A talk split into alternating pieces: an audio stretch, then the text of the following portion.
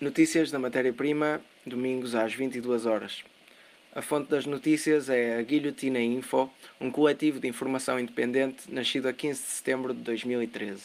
É composta por revolucionários e revolucionárias das várias estirpes e preocupações que partilham um ódio mútuo ao capitalismo. Dia 28 de janeiro dizemos não às minas, sim à vida. Apelo a ações descentralizadas em todo o país, dia 28 de janeiro.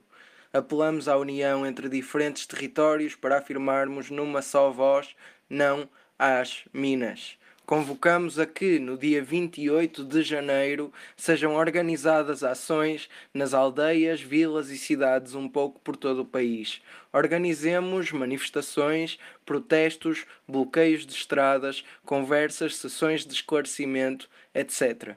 Mostraremos a todas as forças partidárias que não importa quem ganhe o teatro eleitoral de dia 30, continuaremos a lutar pela vida, preservando a nossa autonomia regional, bem como as dinâmicas próprias a cada luta, mostraremos que, apesar das nossas diferenças geográficas, seguimos juntas em solidariedade.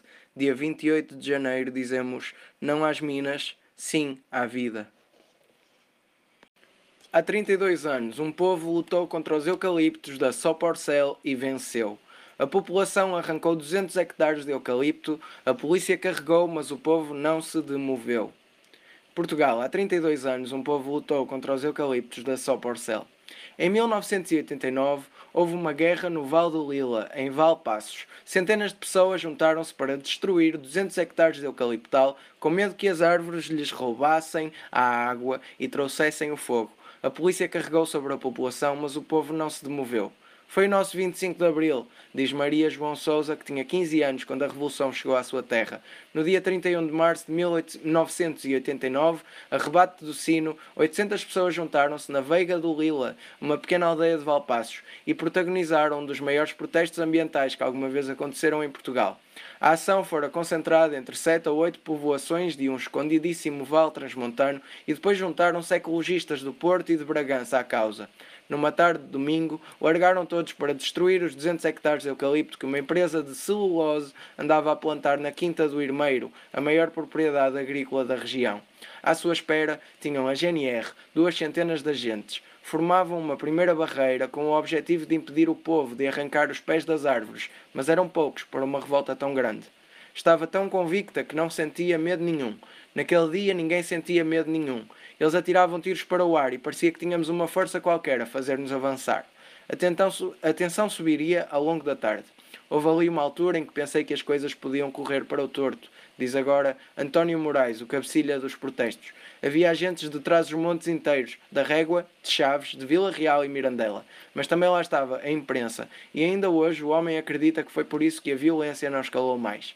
Algumas cargas de pedrada de um lado, cacetadas do outro, mas nada que conseguisse calar um coro de homens e mulheres, canalha e velharia, oliveiras sim, eucaliptos não.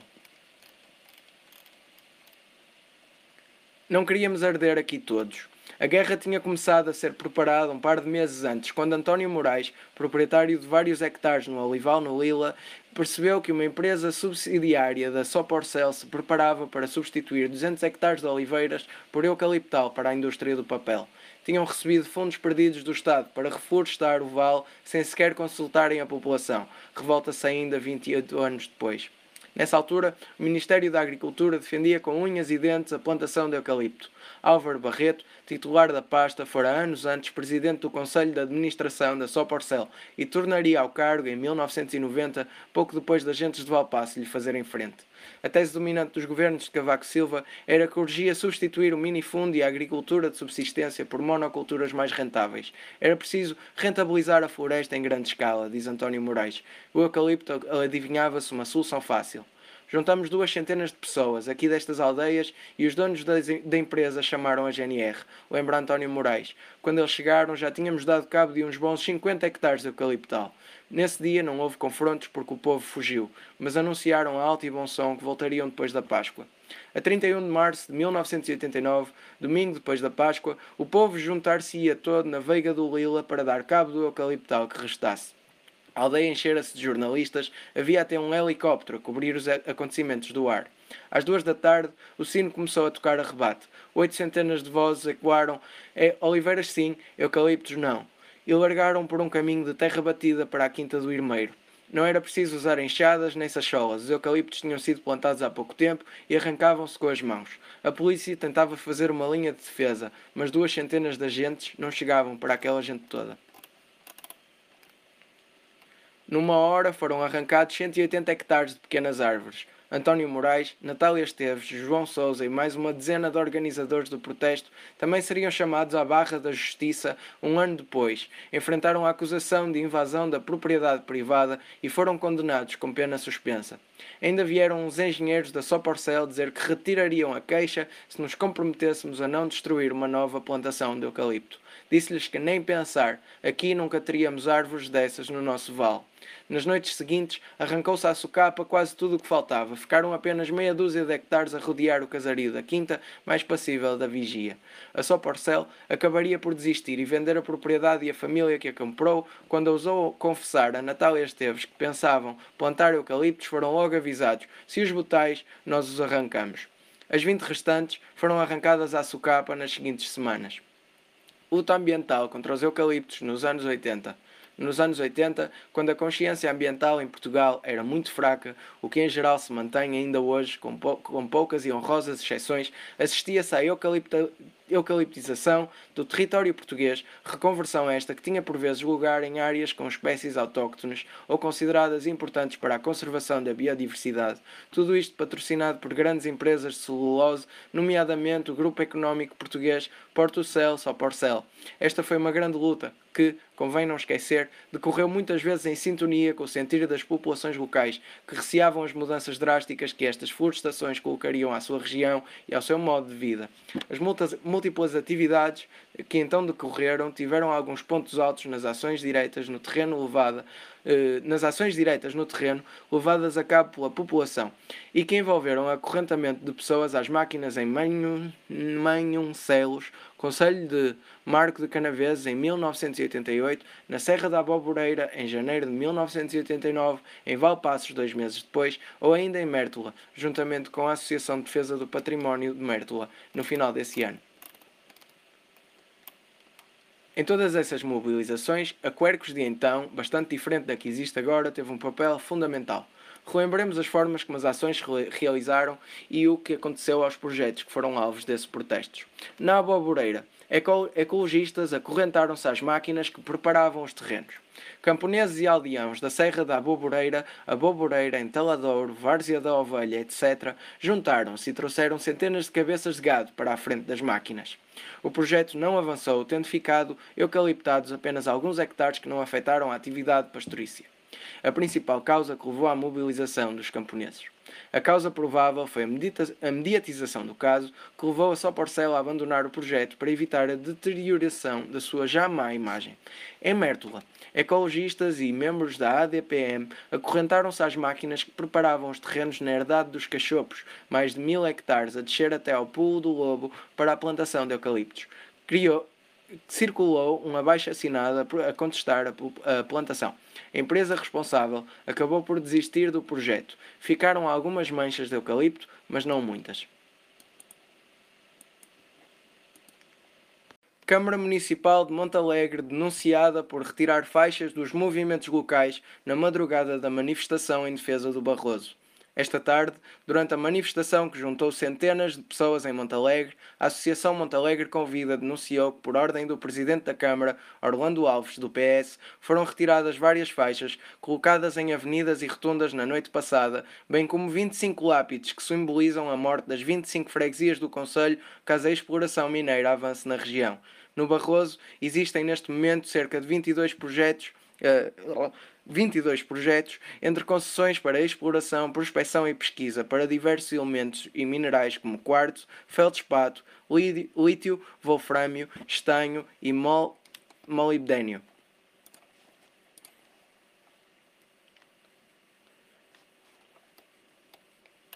Só na região do Barroso existem neste momento projetos para exploração de diversos elementos e minerais.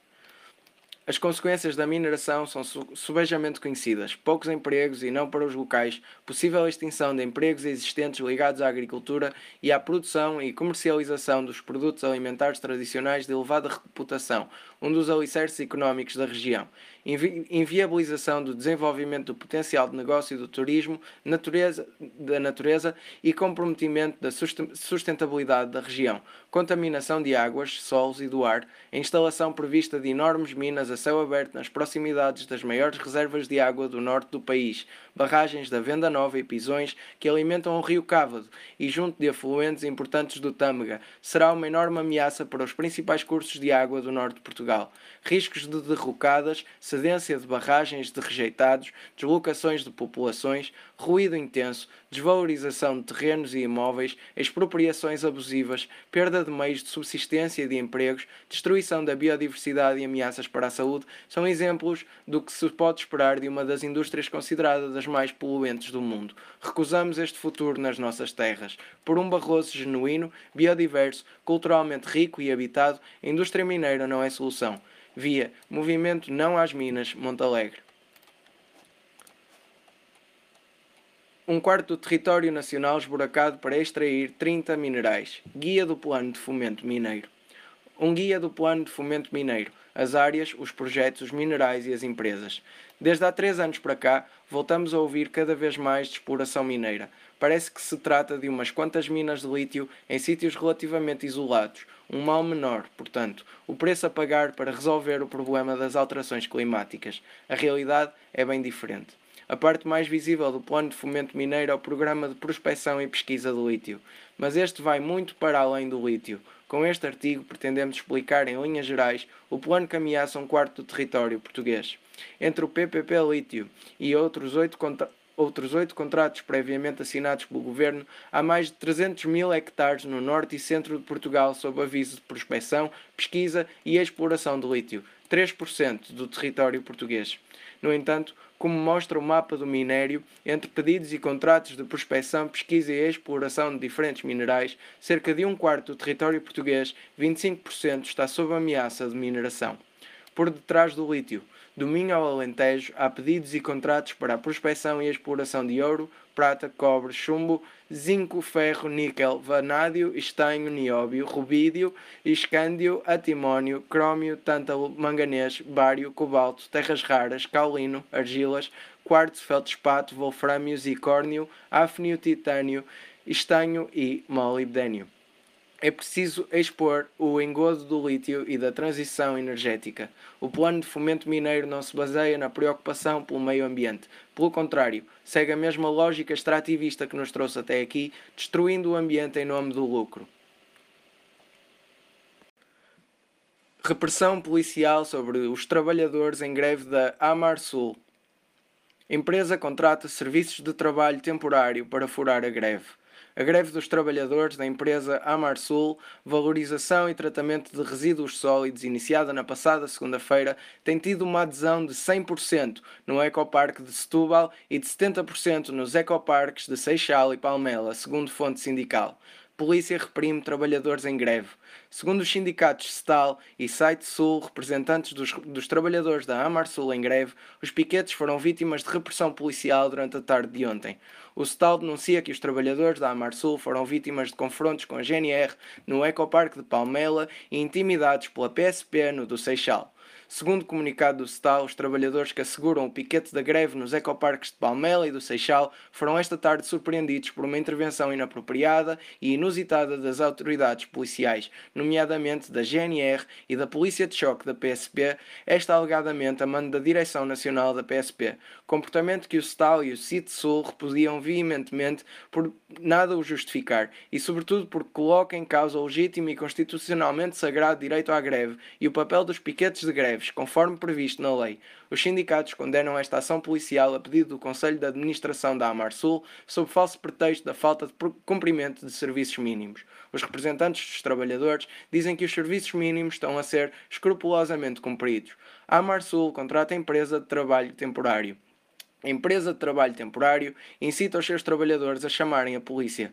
Em virtude da greve que os trabalhadores da Amarsul estão a realizar e da adesão à mesma, a empresa de trabalho temporário Autovision, empresa do grupo Volkswagen, que tem trabalhadores temporários contratados pela Amarsul a prestar serviço na empresa, está a enviar mensagens para os seus trabalhadores com o seguinte conteúdo: caso não o deixem entrar nas instalações, deverá contactar imediatamente a polícia. Na Sérvia, protestos e bloqueios conquistam vitórias contra a mineração de lítio. Durante as últimas semanas, a Sérvia viu eclodir um movimento de resistência massivo contra os planos de mineração de lítio, os quais as populações consideram ser um risco para a terra e a água de um país já marcado por altos níveis de poluição. Ao fim de três semanas consecutivas de protestos nacionais, a mobilização popular crescente conseguiu várias vitórias. Depois de alguns meses de protestos mais pequenos e localizados, a primeira vaga de mobilizações a nível nacional decorre a 27 de novembro, quando milhares de pessoas saem às ruas em diferentes cidades para contestar a polémica mina de lítio projetada para a região de Jadar, onde a mineira anglo-australiana Rio Tinto pretende investir mais de 2 mil milhões de dólares manifestam-se também contra duas leis aprovadas a 25 e 26 de novembro através de um procedimento de emergência, uma estratégia que vem sendo usada pelo governo sérvio para passar legislação controversa, sem dar espaço para debate público. Protestos e bloqueios paralisaram o trânsito em vários pontos do país, incluindo uma das mais importantes autoestradas que atravessa a capital, Belgrado. Na cidade de Novi Sad, a segunda maior da Sérvia, acontecem confrontos entre manifestantes e a polícia e várias pessoas são detidas. Na cidade de Sabaca, 90 km a oeste da capital, um grupo de homens de caras tapadas atacou os manifestantes com bastões, quebrando o bloqueio para deixar passar autocarros com apoiantes do atual presidente Aleksandar Vučić, rumo a uma convenção do Partido, do Partido Progressista Sérvio em Belgrado. Este incidente provocou revolta nas redes sociais e acusações de que o governo está a usar hooligans para reprimir o movimento.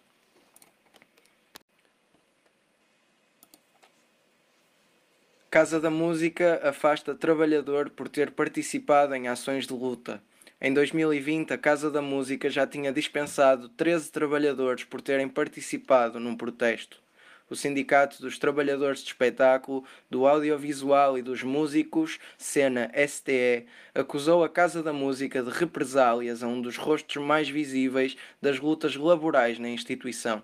Em comunicado, o Sena STE alega que Hugo Veludo, assistente de sala na Casa da Música desde 2017, é um dos rostos mais visíveis das lutas laborais na instituição e está a ser vítima de represálias através da coordenação responsável pela frente de casa, havendo ordens superiores para excluir este trabalhador de todos os eventos. De acordo com o sindicato, a Casa da Música mantém dezenas de assistentes de sala em regime de prestação de serviços, recusando a sua integração nos quadros da Fundação.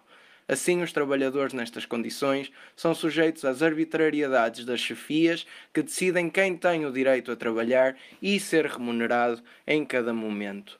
Em 2020, a Casa da Música dispensou vários trabalhadores por terem participado numa vigília. A Casa da Música utiliza trabalhadores precários e recebe cerca de 9 milhões 640 mil euros em subvenções públicas.